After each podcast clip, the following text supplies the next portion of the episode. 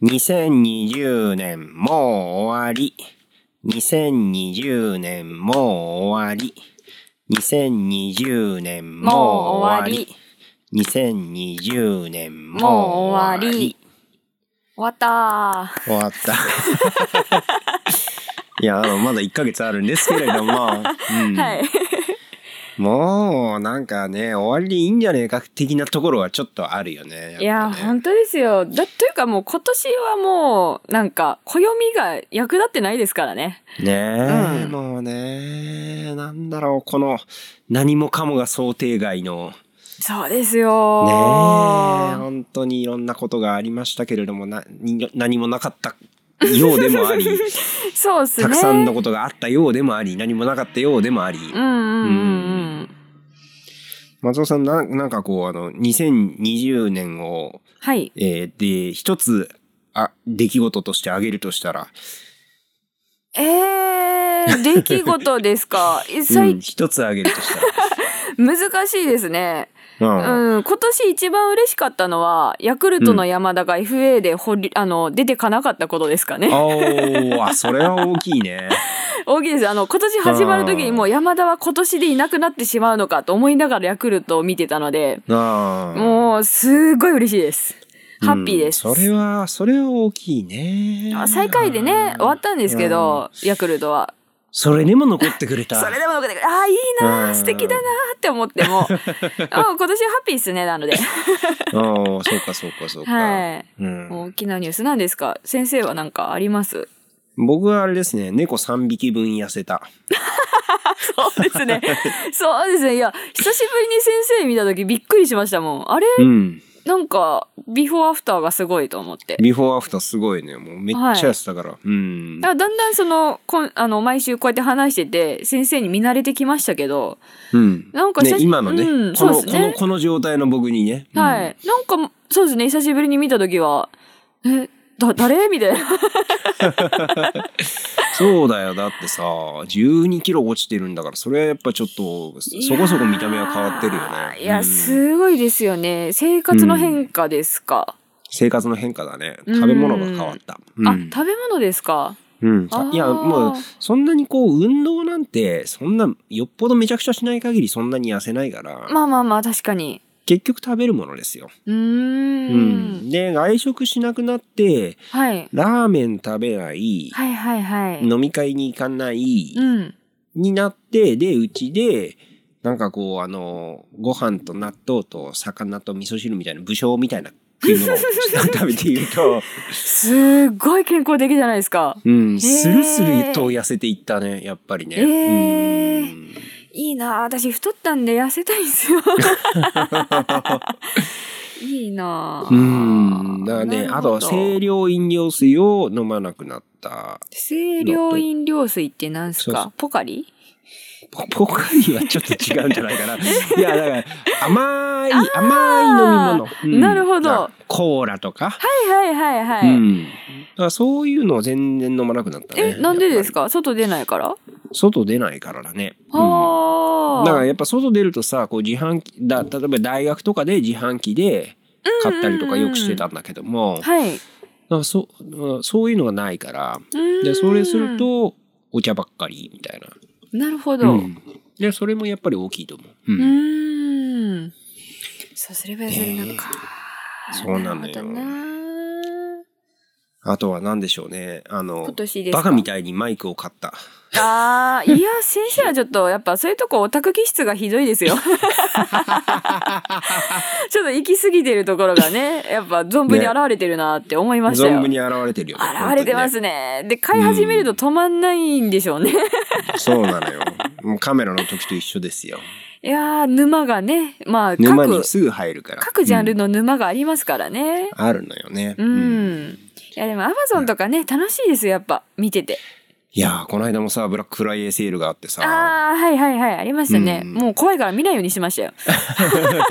いや僕だからなんかもう2週間くらい前からずーっとこう計画を練っていてこれとこれとこれとこれとこれをみたいな計画を練っていてあーはい始まった瞬間にそれガガッと注文しちゃったからえ、すごっ。なんかもうもうないやっって思って。え、楽しみ、楽しくないじゃないですか、そんな。楽しくなくなくなっちゃって、ちょっと、ちょっと失敗したなと思ってね。えー、ポチポチなんか、どうしようかな、どうしようかなってやるのが楽しいのに。ねえ。うん。ちょっと失敗しちゃった。ああ、でも、そうですね。私はこの期間中に Amazon で飲み物を買うのが楽しくなって、ああの、箱買いですね。もともとビ、うんあーそうね。あの、ビール、ルの箱買いはたまにしてたんですけど、夏に。うんあの、買って帰るのがめんどくさいんで。ううなんか、知らないお茶の缶とか、謎のなんか新商品のお茶 とか、そういうのを、あの、段ボールで買って届けてもらうと、なんかしばらくはそれでね、なんか、あの、パッとちょっと出る時とかにもそれを持って出かけられるので、うん。うん。うん、楽しかったですね、それは。ううん。ん。僕あの、セールのたびに安くなっているお米を買っていたら、はい。なんか、あの、お米しまってるところを開けてみたら結構余ってき て、ダメじゃな いですか。もう、もう頼まない方がいいなっていう、そんな感じになってきた。いろんうな米たの、試してるんですかいやー、なんかもう何でもいいのよ。その、そんなに違いは気にしない方なので、ああのあ。ただセールで安くなっている、セールになっているお米っていうこと で、うん。お米はほら腐んないしさ、あればあれでいい,あ、まあまあいいかなっていう、そんな感じになりますけれども。うん、何買ってもね、あの、ね米だけ炊け炊いていければ生きていけますからね。はい。はい。じゃあそんな2020年いろんなことがありましたがそのうちの一つ、えー、田島列島のはい。水は海に向かって流れるが完結しましたね。そうですね。あれ、3巻いつ出ましたっけ三三巻巻が、9月だ。今年だよね9月うのん9日に3巻が出ましたね。完結。うん、完結。ということで今日はその話をはい。しまししょう。ますよ。はーい。いいですかね。いいですじよ。ゃあ今夜も読めば助かるのに。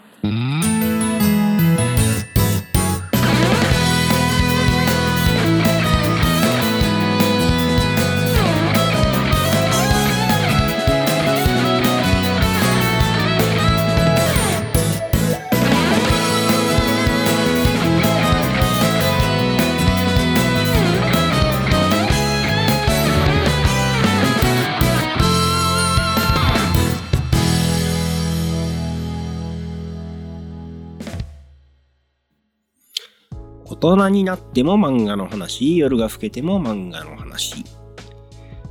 漫画は僕らの道しるべ読んだら語ろうポッドキャスト略して読めたす漫画専門書店漫画ナイトブックスの店員松尾です。えー本職は言語学の研究者ゴロタクですどうぞよろしくお願いしますお願いします。というわけでですねえはいーと、毎週毎週やってますねそうですね。ちゃんと毎週できてますね。なんだかんだ。 なんだかんだでも毎週やっててすごいな素晴らしいあれ八回 目？九回目？ 8回目ですよ八回目ですよこれ八ね。回目だから2ヶ月2ヶ月ほどいやーネタがすご尽いきることもなくやむし本当ですろよまだまだやらなきゃいけないものがたくさんあって、溜まってってる。 ね溜まってってるよね。うんうん。尽きないですね。ということでえーと今夜は何をやるかというと、はい。今夜はですね。あの先ほどお話しした田島列島さんの水はうま水は海に向かって流れるをお話ししましょう。はいえー田島列島ナイト」ということで、えー水は海に向かって流れる」を中心に、えー田島列島さんの他の作品についても、うん。お話ししていこうというそうはいいうことなわけですけれども、けれどじゃあもいや思いましたよ1何時間で田島列島をね話し終われないとやるだけやってみようぜ無理じゃない。やるだけやってみようぜ。わかる あよ。ーそれは、わそかりましたれはわかるよ。うん。あの、まあまあまあ、どう、どうなっても、あの、その場のノリでなんとかなるっていうのが、この、 このポそうでッすドねキャストの、はいあの、いつもの感じだから。いやそうしうんま、そうしそうですね はいいやーはい OK です OK ですじゃあ、じゃあ、ま、まずその紹介の方をはいお願いし ます。はい水は海に向かって流れるが、うんえー、と主人主人公が、えー、と高校への進学をきっかけにあの親戚のおじさんの家に居候することになった男の子はがい。主人公です、そうですねで。そのおじさんの家が、まあ、いわばシェアハウスみたいになっていてあの、うんいろんなあの人が住んでるんですけれどどちらかというと若者というよりもなんかまあ大人がより集まってるみたいなシェアハウスですね。はい。はい、でそのところである女性とあー出会いますうん。でその女性があの一家の途中であうのん分かるんですけれども、あの自分の父親と不倫関係にあった女性の娘である榊さんという、複雑あ不倫相手の娘ですね自分の父そ親うなの。のよ、はいしかもその、えー主人公である直達くんの父親と榊さんの母親はダブル不倫の上うち、家を出て行ってしまったというそういう出来事が昔あったわけですそうね。なんです。で、そのしかも一個ちょっとあのー大きいのがその、うん主人公直達の父親の方は今は家庭に戻っていて、うんでその榊さんのお母さんの方は家を出てってしまって戻らなかったっていう、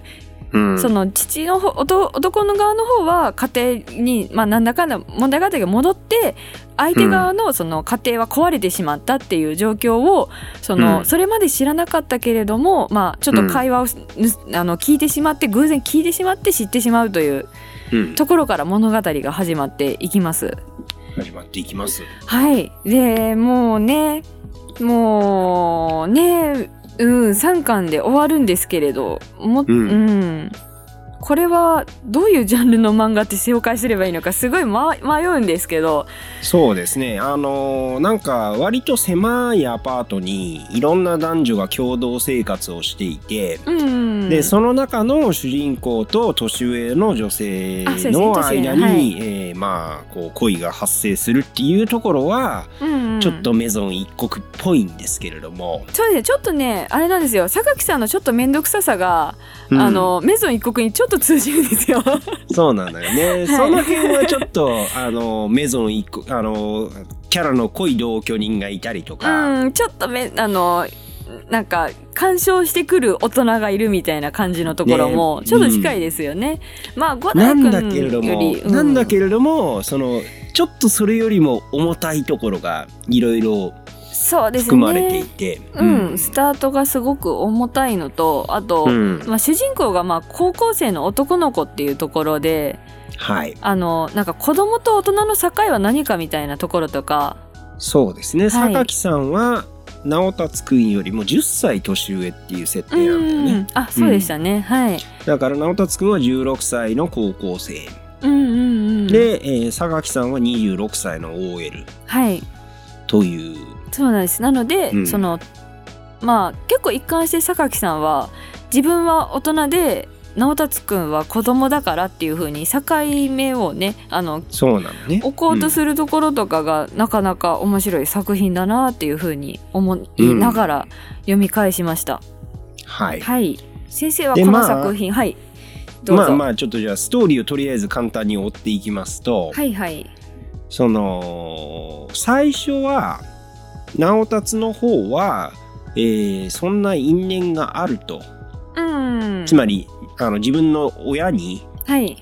えー自分の父親と佐々木榊さんの母親にそんな因縁があるということはつゆ知らずはい彼女に出会うわけですよねうんそうですねでも榊さんはその時にもう知ってるんだよねえっと榊さんが知ったのがそのおじさんにえっとうんその榊さんに、えっと自分のその甥っ子を迎えに行ってほしいって写真を見せるんですよね。でその写真を見た時に、あこの子はっていうふうに気づいてしまうという。そうなのねはい、出会った時にはもう知ってるる。はい、うん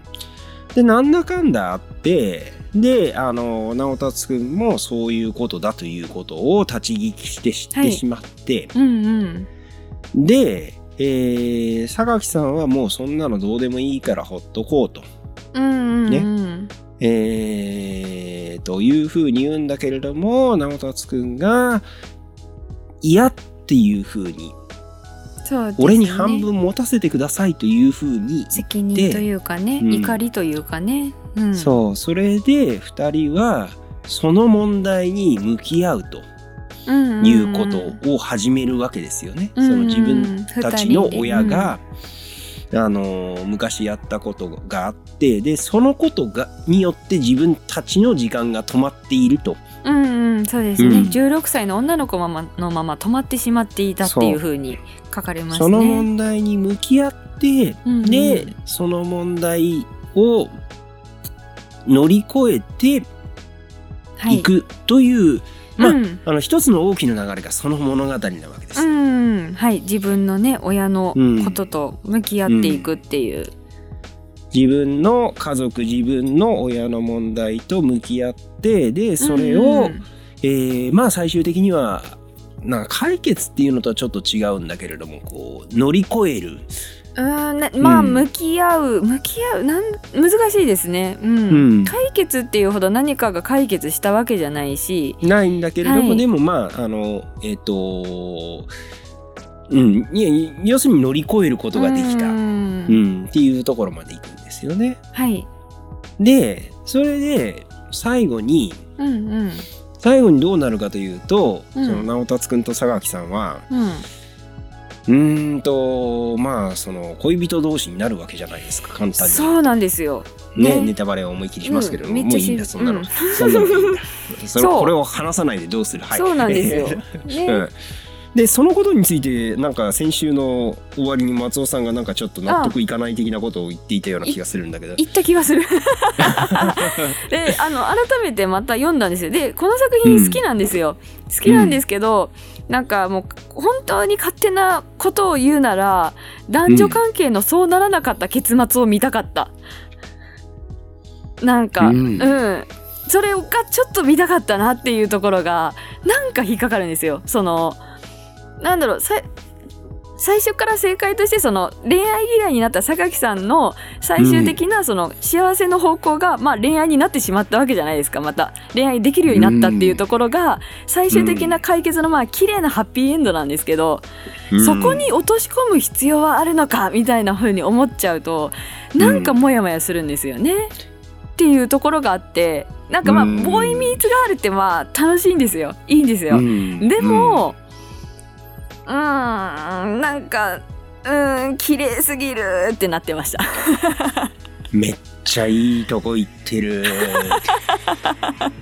めっちゃいいとこ行ってるその話したかったのよいやーで、で、このことを思った時に、ただ、その、田島列島さんの前作の子供は、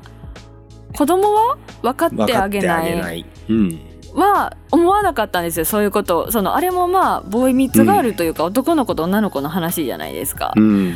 あれは思わなかったのは最初からもうちょっとその主人公たちの年齢層がやっぱ低低いというかその学生ものとして読めるのでそんなに引っかかんなかったし、この先が何かあるかもしれないなって思いながら読めるんですけどなんかうんもうちょっとなんか上になっちゃった時にうんって引っかかりができちゃうのかなーって思って思ってました。その話をしたかった の。先生はどどう思われましたなんかその辺のなんか綺麗な終そわり方のじゃないこですかとを、はいそのことを僕はめちゃめちゃ考えてきたんですよ。マジですかはマジなんす。いいやもう、えー、ちょっと待って、えどうしようかな、どうしようかなじゃない、 なな気持ち悪いな俺。 いやあのね僕はね、ここ数週間散歩をしながらずっと、その田島列島って何なんだろうっていうことを考え続けてきてうんでなんとなくなんとなく多分こうだろうというのが自分の中で、はい、えー出来上がってきたんだけれども、はいその話する、その話しましょう。はい、はい、はういんしろはい。で今それが今松尾さんが言ったこととものすごくこうあの深く関わってるんだけども、うん、まず僕が思うに田島列島が描きたいことっていうのははい、結局なんで恋人同士になっちゃうんだっていうことだと思うんですよ。おお、うんうん、というのは、はい、恋人同士になってしまうっていうのはうん、うん、ある意味すごくこう不合理的なところがあって。うん、というのは、恋人同士になってしまうと壊れる可能性がめっちゃ出てくるんですよ、はい、作中でもね、そういうねセリフがね、ちゃんと書かれて、うん、だから仲いい、まあ、男女であってもね異性であっても仲が良くてこう信頼し合ってで大事なこう思い出を共有し合っている2人っていうのがいた時にもうそれで十分じゃないうん、うん、仲が良くて信頼し合ってで、ええー大事な思い出を共有しがししていてでまあ何年かに1回会ってちょっとお酒でも飲んだらあの時はこうだったねみたいな話ができて、みたいなうんうんそれで十分じゃないそうなのよってはいそれに対してはいはいでもでもなんで人間って付き合ってしまうんだろう恋人同士になってしまうんだろうっていうことをうんうん問いたいのよ。田島さんははそれが彼がか彼女彼女か彼女かなはい彼女があの漫画を通して描きたいことなんだというふうに僕はもう読んでいて。あーなるほどはいというのはあのね、えーそのさっき出ましたけれども子供は分かってあげない。うんうんうんこれも、えーまあ簡単に説明すると、はいひと夏のボーイズミーツガール、うんえー主人公はうんえー女子高生水泳部の女子高生さ作田さんとそれから書道部の男子高生もじくんうんうんはいで作田さんは自分が幼い頃に離婚してで、えー自分の前から姿を消した父親うんうんを探して、で、えー、もじくんのこう性転換したお兄さん今はお姉さんの探偵に利愛をして父親を見つけてもらって父親に会いに行ってそこでいろんなことがあってその父親との、まあ、わだかまり的なものが解けてうんでそれで、えー、とそのことをそのそういう夏を一緒に過ごしたもじくんにはいこう、好きっていうっていうそういう話じゃないですかうんう。んそうですねねうんううんん上下巻でめちゃきくちゃ綺麗に終わってめっちゃ綺麗麗に終わってんですけども、そのはい文字君にね告白する前にサクトさんがこう夢で暴れ馬ジョニーの夢を見るわけじゃあな、あありましたねはいはいいうん、でジョニーはん何をするかというとこう人間をフロンティアに連れてこうとするわけですようんそこに何があるのか全くわからない深くて暗い川があるとうんうんそこに連れていくわけコントロールなんかできない、でこのジョニーが何かというとそのまあいわゆる恋心というかああそうですねうんうんうんね、恋する気持ちのメタファーなわけですよ。うんうんジョニーに乗っかってしまうと、うんうんジョニーは人をそこに何があるか全くわからない深くて広い川があるフロンティアに連れてってしまうわんけんうんうんですよ。はいはいでもなんでジョニーに乗ってしまうのか、ジョニーから降りられないのかっていうのが、うんその田島列島さんが描きたいことで、うんうでんだから田島列島はその主人公たちは最終的にはいお互いに、あの自分の気持ちを相手に伝えて恋人同士になるんだけれども、うんうんその主人公たちの親をうんうんひとときはそういうことがあったかもしれないけれども壊れてしまった。あっていあうそうですね両方とも確かにそうなんですよねそう、んん両方ともそうでしょあのだからえっ、と両子作供品はとも分かってあげないも、えっ、と水は海に向かって流れる両方とも親がうんうん付き合ったがゆえに壊れてしまった関係うんを表すものとしてその中に存在しているのよ。うんはいでそういうその、まあ、リスクって言ったらいいのかなこうあの、うんうえっと恋人同士になるとこういうことが起こりうるっていう可能性をうん示すものとしての親が、うんうんえーその中にある世界でそれでも作田さんともじくんはお互いに好きって言って付き合い始めるんだけれどもはいでもあれはまだ高校生だから今ねさっき松尾さんが言ったようにねまあか可愛いというかそうですねなんか可愛いし、うん変な話あのー別にそれでうまくいかなくなってもそれでいいよね的うなね、んまあまあまあそうなんですよねうんそういう風なそういう風なものになったんだけども、うん田島さんそれでは多分ね満足いかなかったんですああそれでハードルを課したんですかそうそうそう年齢差のそれでめちゃめちゃハードルを上げたらまず年齢差、うんうんうんそれから親の縛りをずっときつくしたわけああそうですねお両方に貸しましたからね、両方に貸したのよ、うんだからあのー子供は分かってなきゃいけないの方は作田さんだけでうん、うんうんしかも作田さんの父親もそこまでなんていうかこうあのトラウマになるような別れ方をしているわけではなかった、うんそうですねのよねうんうん、でもさねえこうあのもっとはるかにややこしいわけじゃないその水は海に向かって流れるの方ではいやそうですよいやリアルに考えると、そりゃ恋愛しないって言うわってそうそうそうなだりかますらもんそのうん16歳の時にあの自分を捨てて家を出ていくっていう母親に対して、うんうんうん。あのー、ちさも恋をすればわかるっていう風に言われて、嫌な母親 で、あのーはい私そんな恋愛なんかしないから、好うんきな人いますかって言われて、いらないって答えるうんうんっていう、そう、そういう、こう、あのー人になったわけうんうんうんですよ。そうですねで、うんまあだから、そこもハードルの一つだし、もう、あともう一つは、その、えっ、と、付き合い始める前に、直達くんと、それから、はいえー、榊さんはものすごく大事なものを共有しちゃったんだよね。そうですねうんうん二人でねうんそうだからそのなかなか感情が表に出せない榊さんに対してうん榊さんが怒ってたっていうことはうん俺がずっと覚えておくので大丈夫ですっていうふうに。うんうん、田島列島のこう男キャラはちょっとあのすごくスペックが高すぎるっていう問題があるんですけど精神年齢が高すぎるんですよね基 本そうなのよ、うん高校生でそんなやついねえだろっていうのはあるんです大け人でどもいないですよまあでもね大人でもねうん、うんはいいやね素敵ですねそれでうんうん素敵ね、うんでもさそうそうなってしまった時にさはいねえすごい大事なものじゃないそれって、いやー本当ですよ人生でね、そんな、うん、そんな思い出はなかなかできないですよ。うん、そういうでのそれさえあればもう生きていけるっていうくらいのものになっちゃったわけじゃないですかうんうん。恋愛する必要なくない？で もうだからそこまで追い込んだわけよはい。田島先生はそうですよ。そう、んいい榊の。さんあそこで終わっても、二度と会えなくてもいいの。でも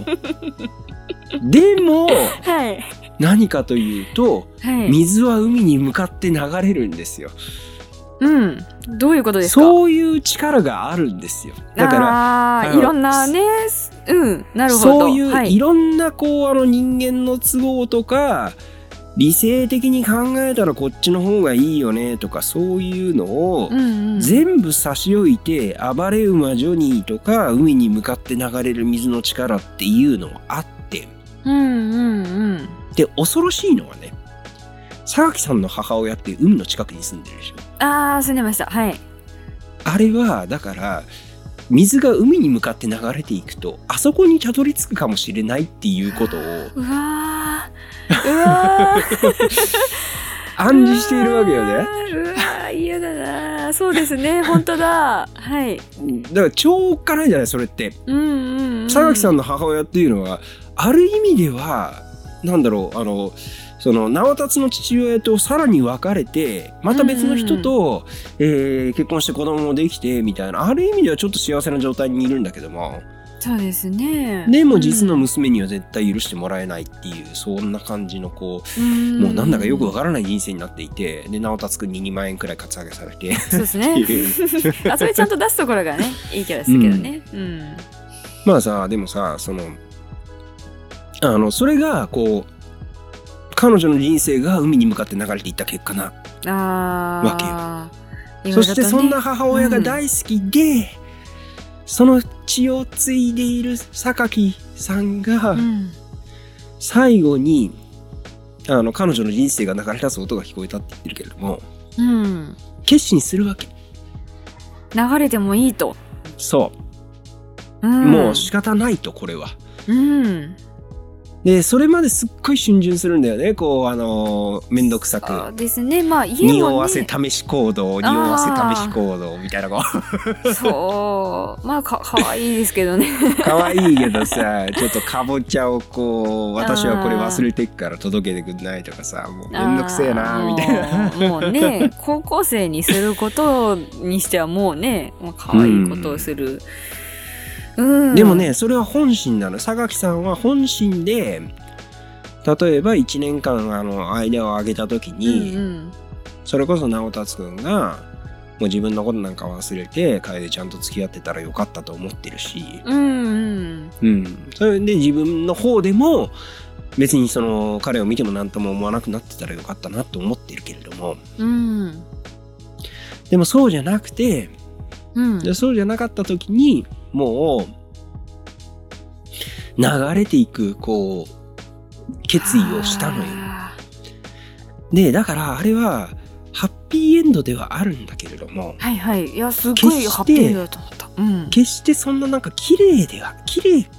なこう本当にハッピーエバーアフターっていう類のハッピーエンドでは全然ないんだよね実はは。なんかもしかしたらそのまあいろいろなことが起こってしまうかもしれないけども選んだみたい知れなけどもとですかそうそうそうそうそううんまさにそうそういうことだと思うの僕は。もしかしたらは直達がその別の女の子をほったけなくなってどうにかなるかもしれないしあうん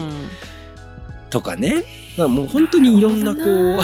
うなるほどはいどんな海に向かって流れてす行ってどこの海にたどり着くのかっていうのは分からないけれども、うんうんうんでも榊さんはもうそれが怖いからずっと止まり続けていたんですよ16 16歳の時から。でそこに直達くんが現れてうんうんでいろいろやってでであのー別の流れを探しに行ったんだよ。うんそのあの宇宙一回出てそうですねうんううんん、あのもう流れるっていうのはいいいいやとは思ったんだけれども、はいこの流れはちょっと危なすぎると。うんそうですね いやうん大人でまあ理性的に考えてっていうことですよねそうそうそうそうそうそう、この流れは危なすぎるだってこれでうまこれを選んでしまってこれでもし万が一うまくいかなくなった時のダメージってうんえぐいじゃない、うん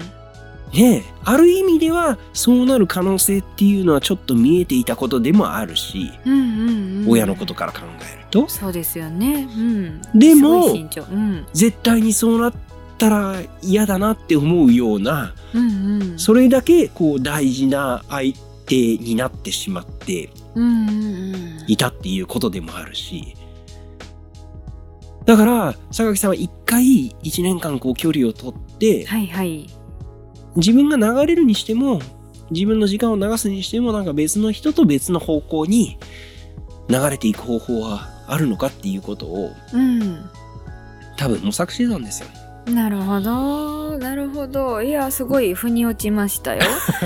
いや腑に落ちたんですよで、うん多分一つ思ったのが、うんあ、のそもそも水は海に向かって流れるをどういう作品と思って読み始めたかっていうところが最後の違和感に通じるなと思ってうん。その最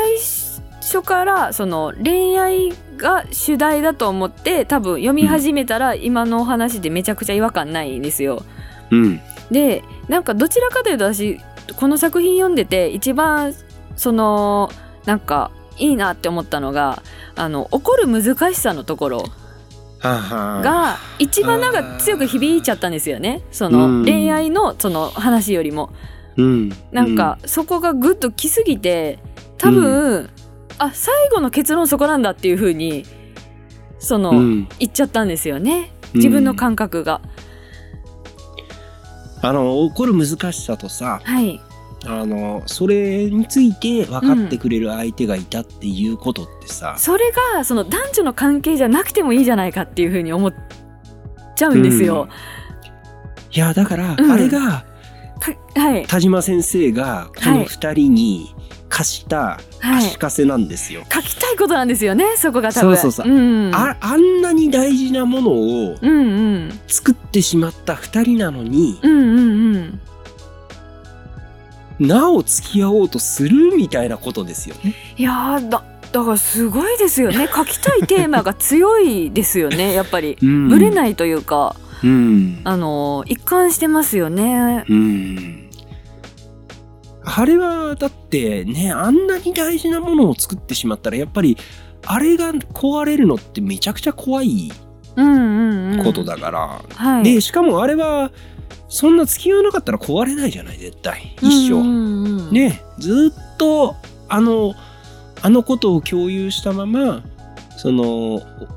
起こるっていうことに関するはい。あの出来事とそれから、えーそこでお互いを理解したっていうその気持ちを共有したままうん。死ぬまで。で、す死ぬまでこう心が通じたままでいられるわけじゃないうん、そうなんですよ。そうなんですよ。絶う対、ん。でもでもこそこ書行っきちゃうのよ書きたいのそこ。嫌だわ。うん。なるほどなるほど。うん、だからあれをやりたかったんあだからそのうん結局それだけのものがあっても人はうんうん。流れてしまうんだとジョニーに連れられてフロンティアに向かってしまうんだっていうことがうん田島先生のテーマなんだと僕は思うんですね。ああなるほうんど。そうですねそそれはこう、うんうんどう評価していいのかよくわかんないのよぶっちゃけ。うん、なんか田島列島さんの作品を、なんかどうどう紹介しようかなってちょっと悩みます。うんうん、うん、だからさっきそのハッピーエンドなのかどうかよくわからないってちょっと言ったけれどうん、も、うん、うん、はい、あの二人がああいうことをあの時点で選んだことがうん、将来どんな意味を持つかっていうのが分からなくてうん、でその将来になんかすごく辛いことが起こるかもしれない可能性っていうのは作品中にいっぱい散りばめられてうんいてそうですね。他の人の関係とかでね、うん書かれてて、うんねうんうんうんだからお母さんが海の近くに住んでるっていうあのああ、そっか。あの作りとかがね本当にこう、うん、でもねでも田島先生はそれでもそれでもこうフロンティアに向かおうとする人間をちょっと肯定したいんだと思うんですよね。ああ、フロンティアに。うん、だから何があるかわからないうん、うん、深くて広い顔があると言われているうん、うん、恐ろしい場所ですよ。うん、つまり手を取り合ってうん、うん、あの二人はそそこに進んでいくわけだけれども、うん、うん。そこに何があるかわからないしそこへの道のりで何が起こるかなんか全然わからない。うん今まで通りいればそんなことは起こらないのになぜ荒野に向かうんだと。うーんうんでもそれはなぜかはわからないけど荒野に向かうっていう、その人間のあありさまを祝福したいんだと思うんですようんうんうんなるほど、うん田島先生は。ということが、は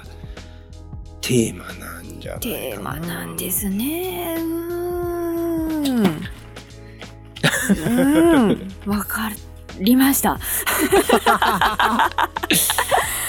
ね。いやうんーそうですねなんかそのそうですねそうなんだなうんうん書きたいんだなそこ以外も見たいな 先生のそこ以外のた着地も見たいないやー見てみたいなでも難しいことだよ本当にこれ難しい問題だと思いますよあ問題がいやだからリアルライフで考えてみてもああーそさの主人公たちの立ち位置になったらってことですか、ねえ、うんまああそこまでいかなくてもうんうんうんそんなね、そんなこうあのそんなこう自分の父親が不倫してた相手の女性、あのこ娘とつ知り合ったみたいな、そうんんそんなとこまでいかなくても前ちょっと言ったけどあの夢ではいあの実家に帰ったら父親があの実はあの今まで教えてなかったけどかし隠し子がいてって紹介してきたのがハーチューだったっていうそういう どんな夢ですかそういうあれまあそれどうでもいいんですけどもええーっていうそうですどねうなんてよお呼びすればみたいなそんな感じの関係性が難しいなっていうねま あいいや、はいうん、いやじゃあそこまでいかなくてもさ、うんうんううんん、でもさなんだろうねこうああああちょっと待って猫が暴れている、うん猫が元気うんそのうーんと付き合う付き合うって難しいよねっていう、うんすごい簡単に言うと、うんそうですっていうねのがあるじゃ先なをい考ですかえてもねううんん付き合わなければ良かったのになじゃないですけれどもつまりななんだろうなこうあの最初から例えばもう合コンで知り合ってうんじゃあ付き合いましょうかとかいうようになるとかねうんうんそれだとね23回やってちょっとうんねそうそれだったら楽なんですけれどもそうですね関係を壊して付き合うってなるとねうん、うんそうだから今まで普通に普通にこう仲良くやれていてで、お互いそれなりにこうなんなんていうのこうねえ こう、うんうん、なんすだかから、 うんうん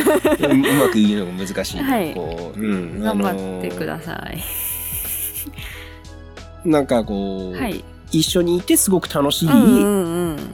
みたいな相手がいてでその一緒にいて楽しい関係っていうのはうんうんこのままいけば絶対ずっと続けられるなっていうのは分かってうん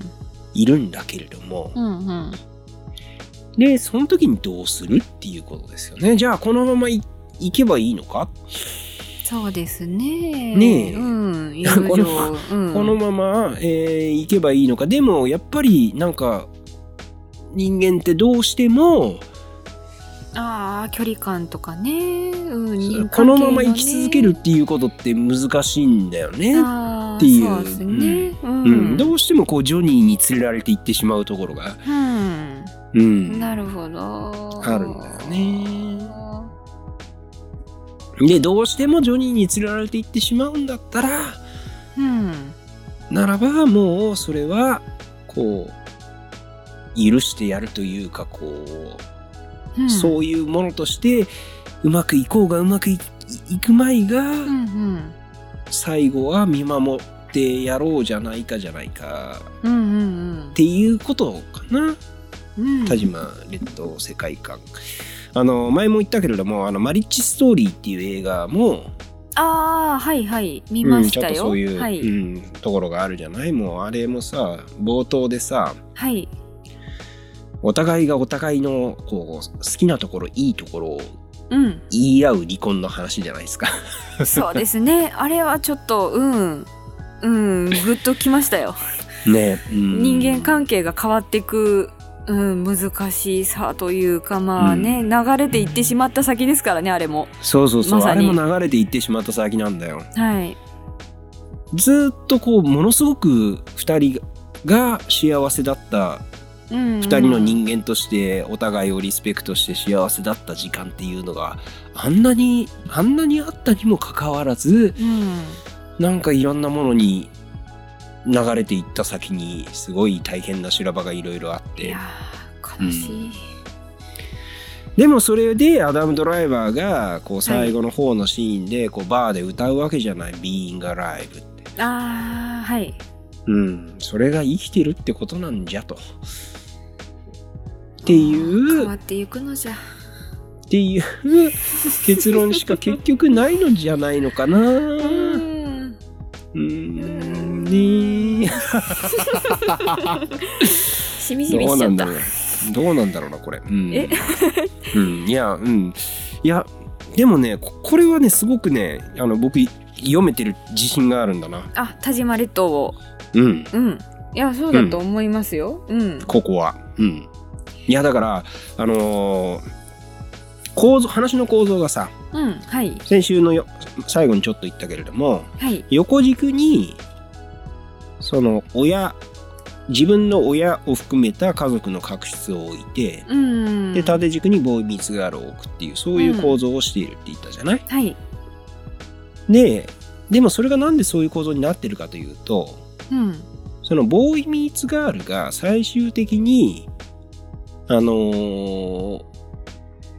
恋人同士になりましょうというはい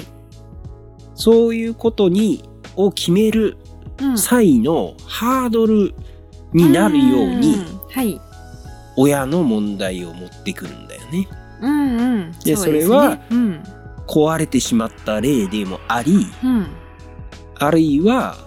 親の問題を解決することを通して出来上がった2人の間の絆でもあり、うんうんでそれはできてしまったから失いたくないものでもあり失いたくないがゆえにはいこんなに大事なものがあるのにそんな危ないところに行こうとするのみたいな問いが生まれてきたりもしてっていう、ううんんまあ、そんな大変な状態でも結局はうん生きている人間ってこうワクワクしながらうんそこに踏み出してしまうんだじゃあ仕方ないじゃあそれを認めるうん見つめていこうじゃないかというそれが生きているってことなんじゃないのっていうことかな。うんね大きなテーマう流んれうん、うん、はい 特に今言うことがなくなっちゃっ たごめんね。あーめっちゃ喋っちゃったごめん。あいやいやいや。や、そう好きなシ ーン。好きなシーンをあげよ好きなシーンをあげようう。うん。カツアゲするとこああ、カツアゲするとこいいですね。三巻うのん。カツアゲするところはねうんいいですけどなんかそのそうなんですよこのその今自分のお話しされてたじゃないですか、うん、でただ田島ルトさんめちゃくちゃいいのって小ネタというか一コマうんうん一コマの、なんていうか愛嬌のあるなんかうん動きというかセリフというか、うんそういうのがいいからそんなにそのこういう軸で話が進むなっていうところに集中しなくても楽しめる漫画になってそれはあるるねところ、がめちゃくちゃすごいですよね。うんあ、のなんか周りの特にあの今回水は海に向かって流れるのどう、うんあの住んでるおじさんとか教先生とかうんうんまああのメゾン一国の賑やかし要員みたいな感じで楽しくいるじゃないですか。うんあそこのメンバーのなんかいい感じに邪魔しないし大人、うん大人うんなんかなんか愛愛すべきキャラみたいなね人がいっぱい出てきていい,、いいなって思いますね。そうだねう。ん、うん。榊さんの、こう、なんだろう、この、儚い感じ。儚いだからやっぱ、うん、所在がないんだよ、榊さん。あーこそれはありますね。うん。ううん、確かに16歳で止まっている。うん。こう、所在がない感じのうんうん。書き方、ちょっと投げやり感がね、あるんですうよんね。絵もそうだし、うん。あのーでも時々こうブチギレたりとか、うん。うん、唐突にブチギレたりとか、ぶち切れ方いいですよね。あの、うん思う当てる の。確かにあの怒、怒れない人がパッと何かを感情で表そうと思った末の行動って感じがして、うんうん。か言葉にならないけど、なんか、表に出したいみたいな感じが出てて、すごい共感しました、そこ。うん、 うん。腕卵って言ったりとかさ、そうです ね。うん、あとねあのそそんなことで怒ってどうするの怒ってもどうしようもないことじゃないのっていううんセリフを、どうしようもないことっていうどうしようもない。どうししようの「よ」がちっちゃい「よ」で書いてあったりとかどうしようもないことじゃないのっていうそのあたりのちょっと可愛いとことかねうー。うんんななもうディティールが全部うんなんかディこティールが全部可愛い、言葉がねいいですよね。うん。うん今ね見てて一巻のうん一巻の136ページの会話がね、 136うん教授が帰ってくるのは。今日じゃあ今日うどん今日ってそうなるわなのそうなるわなっていう言 葉のなんか自然さ、うんそうだねとかじゃなくてそうなるわなっていう返しの言葉がめっちゃ好きですねこういうところ、うんそうだね榊さんのセリフすごい自然だね、はい、全部うんなんか変なその、まあ、いわゆる女言葉みたいなうんうんやつに、まあなりがちじゃないですかこういったキャラクターって、そうだね。ちょっと年上のお姉さんのうん、丁寧な言葉遣いみたいな、うん。そういうところがね全然ないのでうん。いいですよね。後ろ姿が多いじゃない割と。うん、榊さん。う確かに、で、その、髪のこう感じとか、はい、首筋の髪の感じとか、うん、その後ろ姿の感じとかがすごくこのキャラクターのこのなんていうのかなちょっと寂しいところとかをうん。すごく捉えている気がしてうまいなと思うね。ううんいつもちょっとね顔変わらないからあの後ろ姿が多いから、ちょっと照れた顔とか困った顔が印象に残りますよね、また。うん主人公すごいな直達直達うん直達はいいやつ だな 直達はいいやつ だないやーあのもじくんも直達もちょっと超人なんだよ、こんな男子高校生いねえよっていう、うん さっきも言ったけどすごいですよなんかその、ま、真面目ないい子っていう子で、うんまあいるんだろうなっていうのもちょっと思うんですけどその周りに怒れないとか、うんうまく空気読むみたいな、うんうん、でもここまではねそういあないっす のねいざとなった時の言語化能力が高すぎる、うんそう高すぎる、いやーいいなううんん、あのね子供は分かってあげないのはいあのラストと近くの屋上シーンがあるじゃないですか、ありますねはい、ねあのー多分漫画の告白シーンの中でトップ3に入るぐらいがお超いいシーンではいであのー作田さんが泣き出してうん「でそんな泣くほど?」ってもじくんが聞いてうんそしたら作田さんがうなずいてうんでもじくんがななんだか自分がいいものに思えてくるよっていうふうに言って作田さんが「もじくんはいいものだよ」って答えるわけじゃないですか。いいなはいそしたらもじくんがうんふと真面目な感じになって「作田さんもいいものだと思います」あって言ってで作田さんが「そうっすか?」って答えたら「それは俺がこれから証明していきます」って言うんですよあーうわーそうちゃんと決める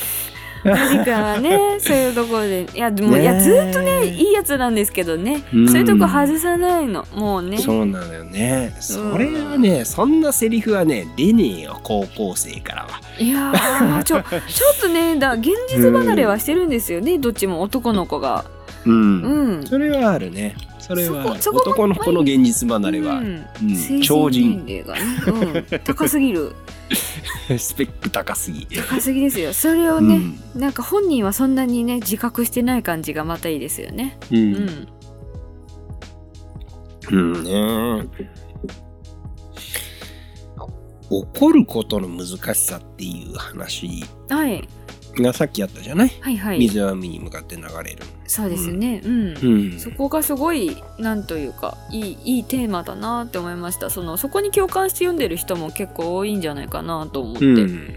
いや実際僕はあのこのそこのところを読んでる時にちょっと松尾さんを思い出した。私怒りやすい えどういうことで すかいや、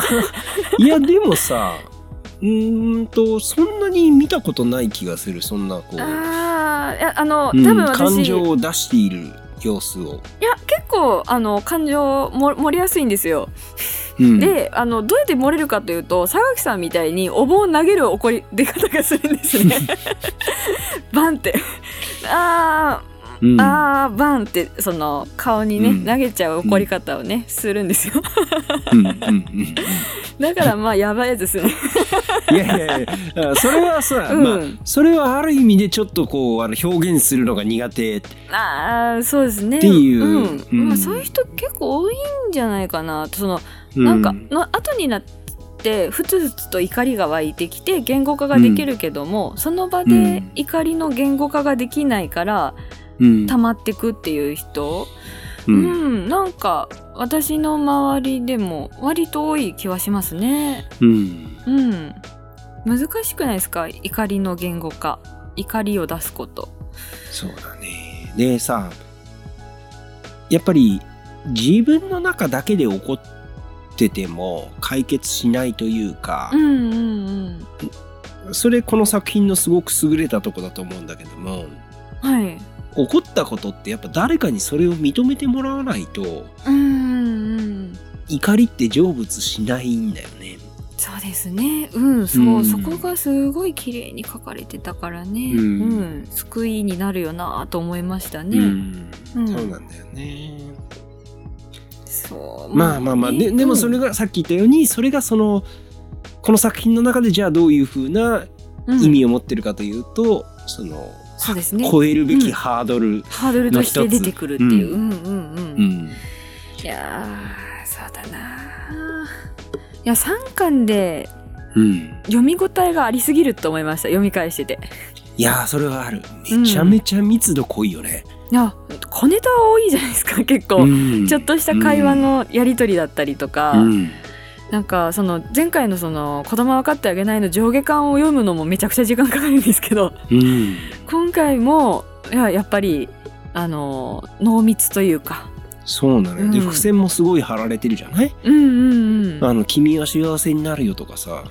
そうなんですよね、うんあれもあの2回出てくるしあとそれからその榊さんが最後に言うグーもさあーグーのねそうあれあねのあれ可愛いあれ可愛いよ ね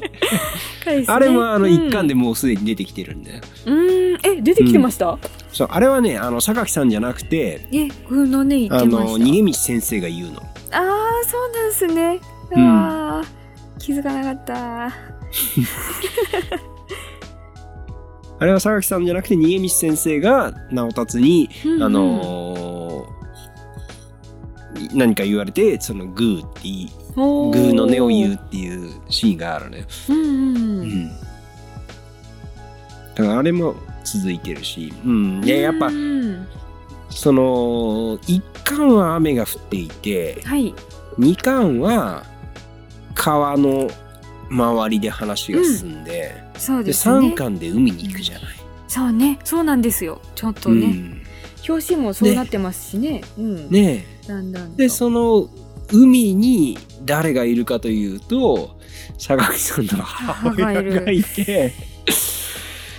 っていうそこのやっぱ恐ろしい作り方だなっていうのはありますね本当恐ろしいぞこれは。あのあうーん、だからそこに気づいて読んじゃうとう、んあの最最後後がハッのピーエンドじゃなく見えるのか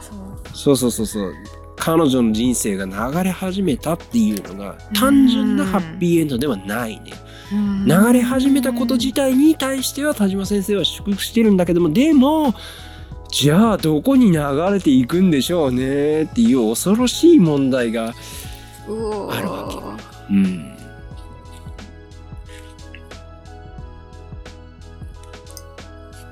いやでも幸せになってほしいな、二人にいやーそれはさほんとそうなんだけどさでもわかんないんだよなこういうのってな何を言ううんいやうんほんとわかんないんだよ いやーねうん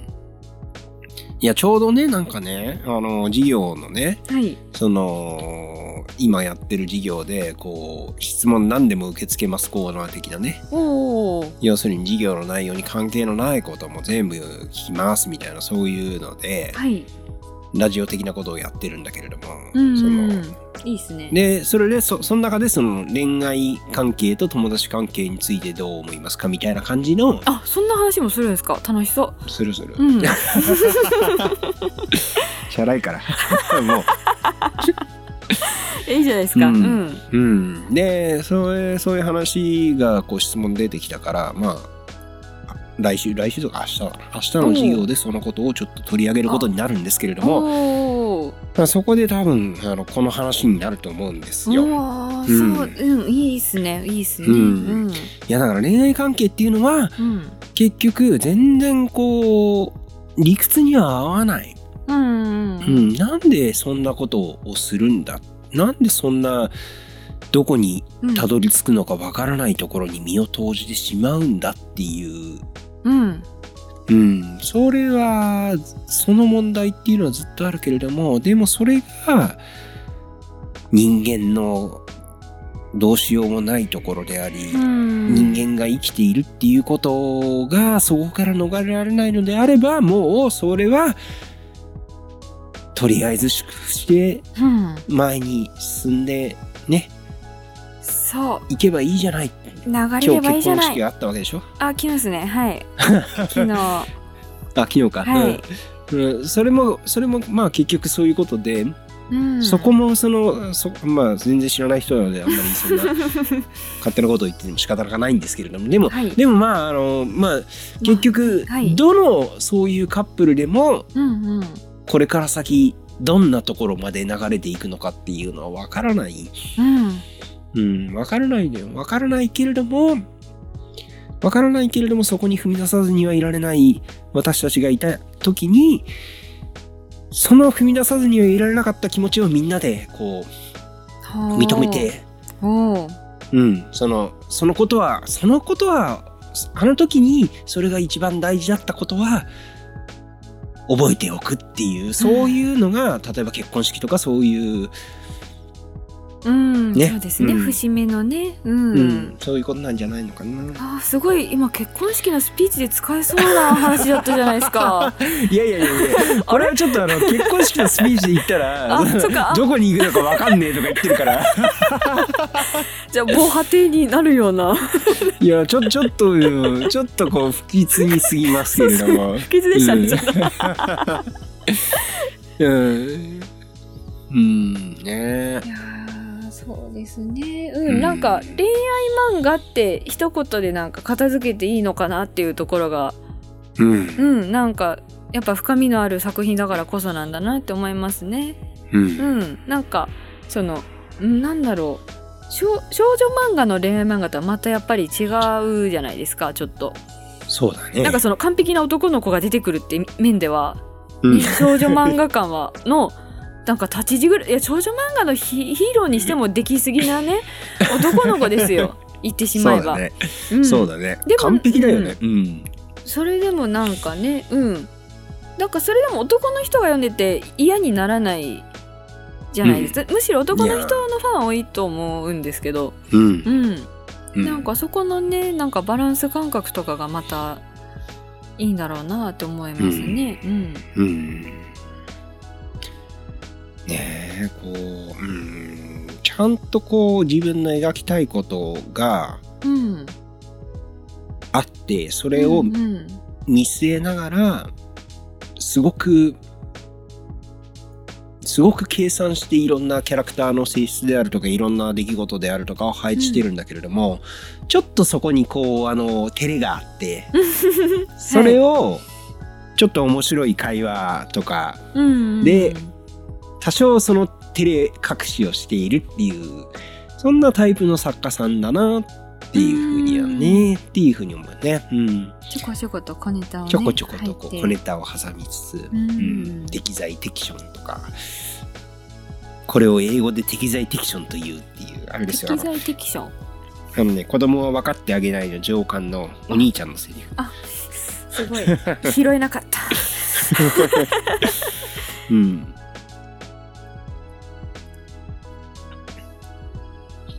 121ページですね適材適所、はい Kindle やからうん、うん、そっちを私が探るから任せてみなみちゃんにはみなみちゃんにしかできないことがあるの任せるわよこれを英語で適材適所というあ ーいいなみたいなやつですね。うんいやーさあこう作田さんの絵とかもさ、はいはすっいごいこうシンプルな顔なんだけどさうんすごいシンプルですよね、でもね可愛いんですよね可愛くてでその最後の告白シーンでさはいもじくんが泣いてる作田作田さんを見てさモノローグで心の中でうんうんこの人本当に綺麗だな俺はこの先あー正気で居続けることができるんだなマジックは何なんだ マジックは怖くなって きたマジックは何なんだキューンとするよいね。 やーもそううね。でもそうなんだろうなって思,、うん、思いま すよ奇跡だキなューンとするよね。うんなんなんだいいな幸せになってほしいなみんなねえ、うん、幸せになってほしいよね。うんそうですようんうん、ね。でもそのし幸せになってほしい世界を描きつつも、その、なあるよなんでそうなったかわからないけれども、それがぶっ壊れてしまうみたいなのも、ガンガン突込んでくるのが、ここの田島列島の特徴。だから、その、作田さんの実のお父さんうんうん荒貝さんうんはいとかだと別にそんな、なんでって思うじゃないですねえそそうんですよなそんなこう悪いやつでもひどいやつでも全然ないのにさ、うんうん、うんみたいなところがねちゃんと書かれてるんですね,、うん、ねハッピーエンドだけじゃないね先がね、 うんあーまたちょっと読み返します、う 何回読んでも楽しいですね、何回読んでも楽しいうね、ん、なんかいや新鮮に感動できるうんやっぱりね多層的だっていうことは結構うんうんその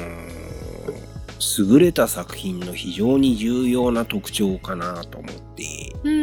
うんあなんか偉そうだなこんなこと言うと偉そうだな、ま あいいやいやいやあのわわかりますうよんわかりますよ、ううんんあのいやでも長く読み継がれる作品って基本そういうところは強いじゃないですか、一つのそうだね方面だけじゃなくて、はいうんなんでそんな急に引いたんです かいやいやいやなんかちょっとちょっとなんか鼻についたから自分で自分がこんなこと言うと偉そうだなと思っちゃったんだいよ、ね、やいやいや、ううんん、でもやっぱりいやうんそうですよ長く読まれますよ、絶ほら対英子さんの恋人だってさうんうんなんかすごく多層的なとこあるじゃないあれいやそうなんですよねいろんなところが楽しめるからね、いいんですよね買っていく口が広いうんうんねえだからそういう意味でこううーんまあ先週のこう和山山先生もそうですけれども、うんこうななんだろうねこうは肌触りがやっぱり今までのものとは違ううんうん、その例えば、えー女子以降を舞台とした学園もの、あるいはこう男女で一つ屋根の下で、えーいろいろバタバタやっているラブコメっていうそのフォーマット自体はある程度これまであった作品うんそうですねうとんそれを踏襲しつつもうんうん描いている内容っていうのは実はうんなんかちょっと今までとは違ううんところに降りていっているっていうう、んうんうん、そういうそういう新世代作家おーではないかといあままた偉そうなこと言っちゃったどうしたんですかいやー、なんすか何に何に気をつけてるんですか叩かれてるんですかいやー叩かれたらまあまあ叩かれたら嫌だなっていうのはもちろんあるありますよ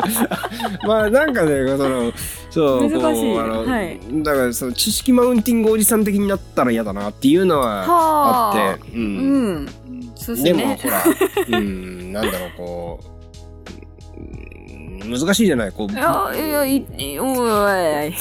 逆逆にその僕の年齢さで作田さん作田さん可愛いとかばっかり言っててもそれはそれで気色悪いから難し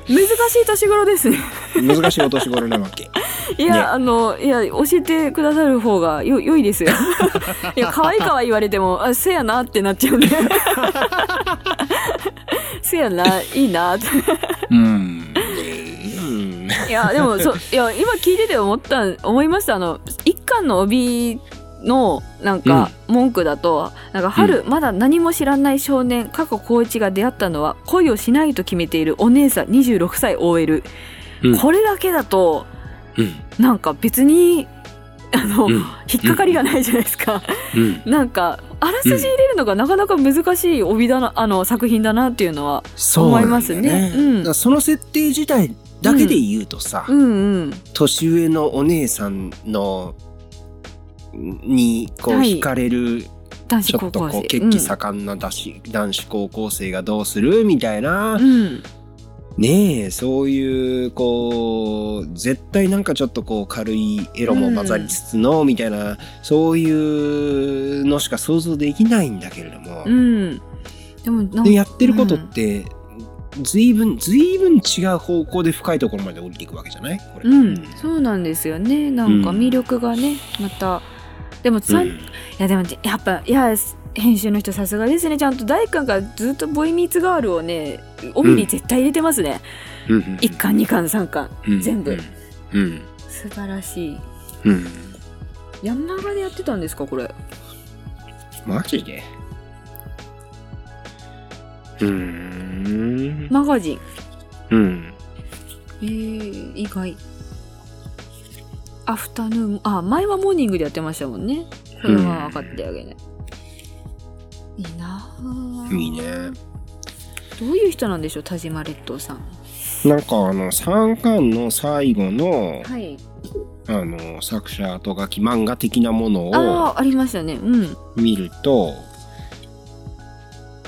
なんか女性ですよね。うん女性ですねうん、うん、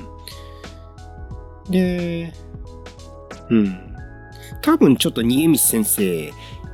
生はうんちょっと自分が入ってると思うね。ああ、うん確かになんかこの描き方がちょっとそうですねあのーでまあ食が好きなんだろうなっていうのとか生活が好きな人だろうなっていう感じがねあそうだねそれはあるあねりますよねご飯がなんか毎回あの佐々木さんの、うんえあの何でしたっけ最初に出てくる丼ポトラッチ丼、 あそうですそうです うん、とかああいうのがすごいうんなんか日常生活のご飯をすごい大切にしてる人なんだろうなっていう感じがしますよね。ああそれいいポイン トそれいいポイントそれすごいわかる、うん、なんか、だから生活感があるんですよね漫画の中に、う絶対ご飯食べてますもんねちゃんと、うんうんあすっの子ごい供多分いかってあげないのあの、うん作田さんのお父さん家でもご飯食べてるし、そうなんですよね、うんでもご飯シーンって結構書くのめんどくさそうじゃないですかうん多いしなんかいろいろ持たなきゃいけないし、うんでもすごい生活感があって、うん、そういうとこがまたいいんですねなんかずっと喋れちゃううんあーそれいいポイント、いやーいいですようんそううだねあーあー卵焼き食べるねもじくんね、食べますねう、うんん、卵焼き食べて 美味しいってよかったねって、うん、 心を読まれるんだよね。いやーそうなんか日常の、うん、ご飯だからいいんですよねあそこが、うんううんうんそうだね。あーあーそれはいいポイントすごいいいポイン ト。うん、ちょっとご飯食べたくなりますもんなんかすごい夜夜読みたいんですよ私田島列島さんあのーよ作品って寝る前に読んでハッピーちょっとハッピーになって寝るのが好きなんですけど、同時にちょっとお腹すくんですよ夜食をちょっと食べたくなるん ですようん決してグルメ漫画ではないのにね。決してないのに、はいうんなんかね、うん、寝る前になんか読みたい漫画ってやっぱりあるじゃないですか、寝る前に読みたくない漫画もあるじゃないですかうんいやあの子供は分かってあげないは、はい映画化されてポスターまでできていたけども、はいコロナで上映延期になって、今度かかるのかあなあそうなんですね2021年、ううんん、あのー名前がねちょっと私読めないんですよ上上白白石石さんももっかかちゃんはいうん細田くん細田なんて読むんだろうちょっとわからないぞっていうのは こうわからえーあのなんとか頑張っ頑張ってほしいけれどもちょっとわからないぞっていうのはある、実写化がまあ実写化自体難しいものですからねうんそのね実写化向いてるかっていうと多分向いてる作品ではああるのあるんですかねいやこれあると思うよこれ、うんいやあの設定的には撮りやすいじゃないですか設定的には取りやすいねただ漫画のあの世界観を映像化するのが難しいから、ファンが納得する出来は難しいなって思うんですよえ知らない人が見たら面白い映画にはなると思うんですよ、うなんといやあなの主役をの役者がすごく厳しいと思うくあーそうですね主役2人の役者がうんううんうんんもじくんと作田さんもそうだし、うん直人くんと榊さんもそうだけども、うんうんうんうん生半可では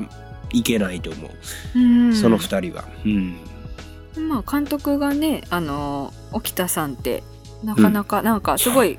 田島さんの作品の映像化のに合ってる作監督さんだなーってなんとなく、あのイメージは合ってるなーと思ったのでうん見て見たいですね早くへえちょっとどうなとるりかあえずはでも多分とりあええずは映画化の時にまたコミックの重版というかねまたなな書るでしょう店ねにねたくさん並ぶっていうのがまたいいこ とだ、いいことだいやとりあえずこれは読むべきみんなそう読むべき先生、明日の授業でね、言ってくださいね。うん恋愛もう何回も言ってる僕あの田島列 島すでもうに23回言ってる、うん、田島列島読んどけっていう風に言ってる田島列島の英訳、 英訳いやなんか翻訳とか難しそうだなと思ってああ会話すぎて英語学科だからね、はい、うんあそうですそうです英文学科だから 適材適所のとか難しいよ ねそうそういうところがね絶対に日本語だから面白いところが多すぎる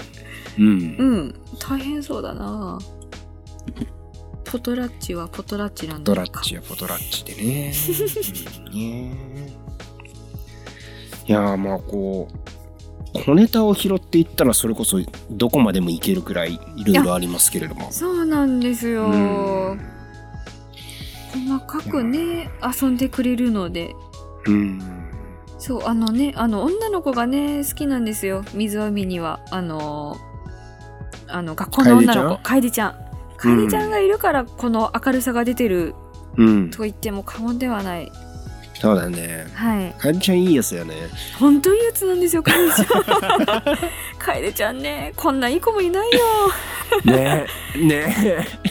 でね楓ちゃんとあの最後そうですね友達になるねあのかい、えー、と美術部の子でしたっけ絵を描いている子、はははうん、お腹をさすってくれる子ねそうあそこのセリフがまたいいんですよ泣いてるところをね振振られてるところをねさすってくれるとね腸を温めるとセトロニンという幸せ物質が出るらしいからさすってくれ るのいいなあ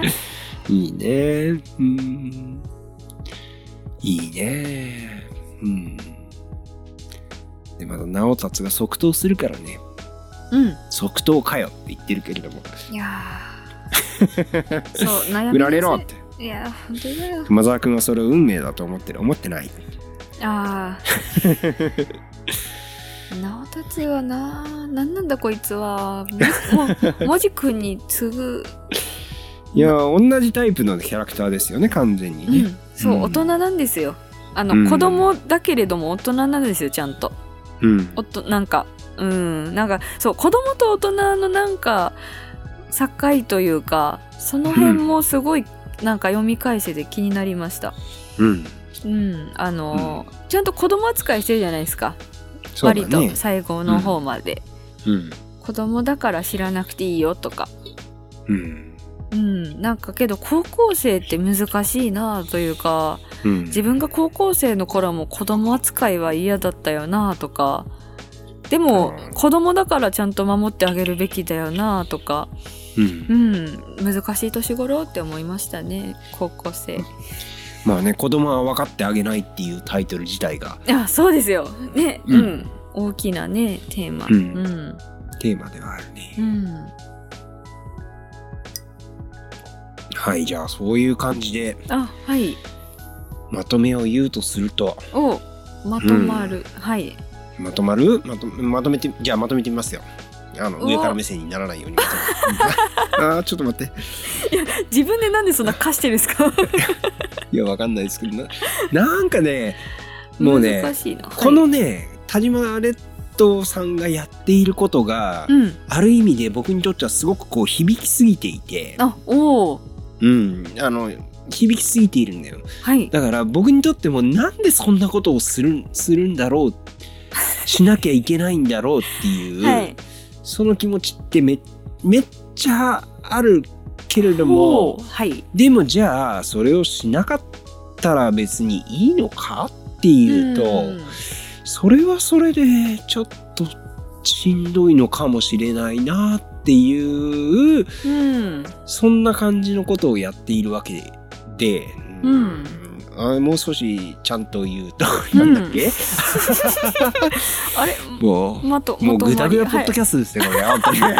まあ特に今日長いですからねうん長めに喋っているけれども、あはの、いすごいこう、ぐだぐだ、ぐだぐだ、まあ、いまあいんだ、まあまあまわあかったいいあのいいんだぐだぐだも人生。はい、うんそうでぐすよだぐだも人生。そうそうそう寄り道がねいい漫画なんですよ、これもそう寄り道がいい漫画、ううんんそうなのよだから、あのー言葉にできないこともあるいや違うな言葉にするぞ OK 言語化し よう言語化するのが仕事のはいはいはだからいそのうんと2人がうん。恋人同士になるっていうそのその一歩うんその一線を越えるっていう決断っていうものがうんうん。なんでこんなに不合理なのにもかかわらずうん。私たちはこれをやらずにはいられないんだろううん。っていう問題があってはい。そのなぜかっていう答えが特にもうないそれは暴れ馬ジョニーがいるからうんうん水は海に向かって流れてしまうものだからとにかくどこに行くかはわからないけれども我々は未踏のフロンティアに向かってなぜか一歩を踏み出さないといけないようにできている、できているだもう仕方ないから、うんそれを踏み出そうとしているはい。人たちがいたら祝福してあげるしかないよねみんなっていうそういう行為として例えば結婚式とかがあるんだねそうですね。 その通りです。はい。はい はいそういうわけでしたうん。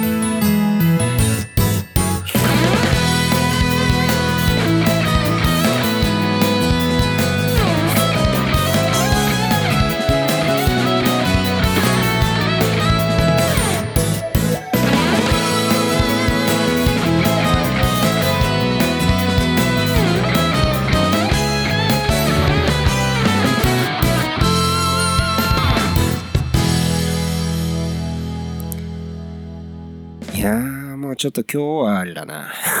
え、なんすか。今日はなんかいやあのすごく大事なことも言ったと思うんですよ、はい、いや僕い言ってましたよ。うん。うんお話されてましたよ。全体的にちょっとあのぐにゃぐにゃしていま したね。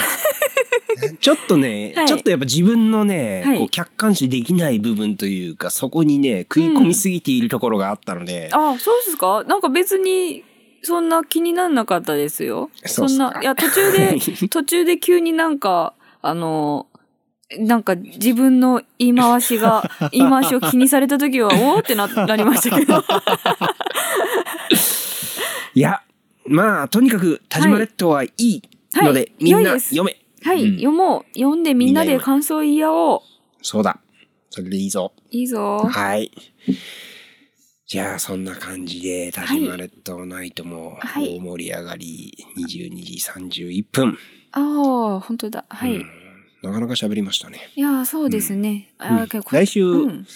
次回は次宝回石の国をやりましょうかじゃあえマジっすかやったマジっすよ読みうん返さなきゃまもうえ先生読まれましたいやーいやーまだ全部は言ってないんですけどもしんどいしんどいよあ れあしんどいよあのえ話どどこまで読まれましたえーとねなんかねあのなんかあえちょっと待ってあえーと 5, 5, 5巻ぐらいだったと思います、うん ?OK です OK ですその後、うんもっとしんどいっすでしょ絶対それ分かってんだよだってもういい予感一つもしないじゃない全ての設定がいやもーうで一もつもいい予感がないままで、うんな鋭角うん鋭角なんですよすごいなんかもうあのドスンズシンそうザクっていう感じの自分じゃどうにもならないなんか災害がずーっと起きてる感じですからねううんん、またそれもね楽しみですまたそ話のが絵絵のこうねこううん切れ味がさ、ですねよ恐ろしいじゃないあの月人が。